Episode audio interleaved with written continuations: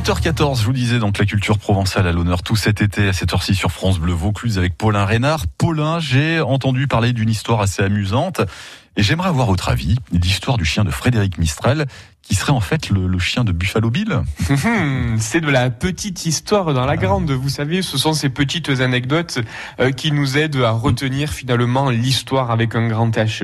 Alors, Frédéric Mistral, on le sait, il est né, il habite et il meurt à Mayenne. Et c'est son amour des son pays, sa vocation, sa vie vouée à sa langue, les œuvres qu'il rédige, qui l'amèneront à rencontrer de très nombreuses personnalités du monde entier. Et j'ai eu l'occasion de vous le dire il y a quelques jours, Frédéric Mistrel avait confié au marquis Folco de Baroncelli une mission importante en Camargue. Et Folco de Baroncelli, il fera notamment venir en Camargue un Américain très célèbre, hmm. le cowboy Buffalo Bill, qui tourne dans le monde entier avec ses spectacles très fameux à l'époque de cowboy et d'Indien, hmm. le Wild West Show.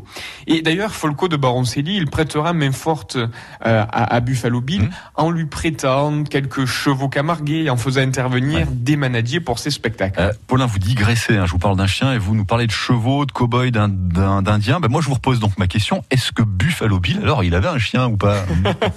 Oui, vous avez raison, je m'égare. Rappelez-moi alors. Alors, oui, je vous le confirme, on raconte bien que Buffalo Bill avait un chien.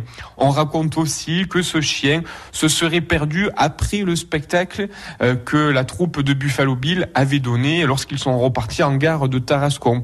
On raconte enfin que ce chien a cheminé errant perdu jusqu'à jusqu'à Mayenne et que c'est auprès de Frédéric Mistral lui-même que ce chien va arriver.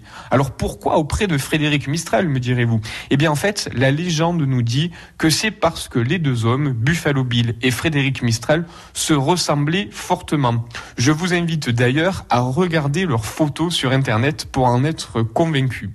Quoi qu'il en soit, Frédéric Mistral gardera ce chien qu'il va nommer Pam perdu, perdu, et qui aura même une descendance pampanée, chien d'ailleurs dont le portrait est sculpté sur le monument funéraire de Frédéric Mistral au cimetière de Mayenne. Mayako est une autre histoire? Eh ben, vous nous le raconterez peut-être un autre matin, et en tout cas, on l'espère bientôt sur France Bleu Vaucluse. Merci Paulin, à demain matin.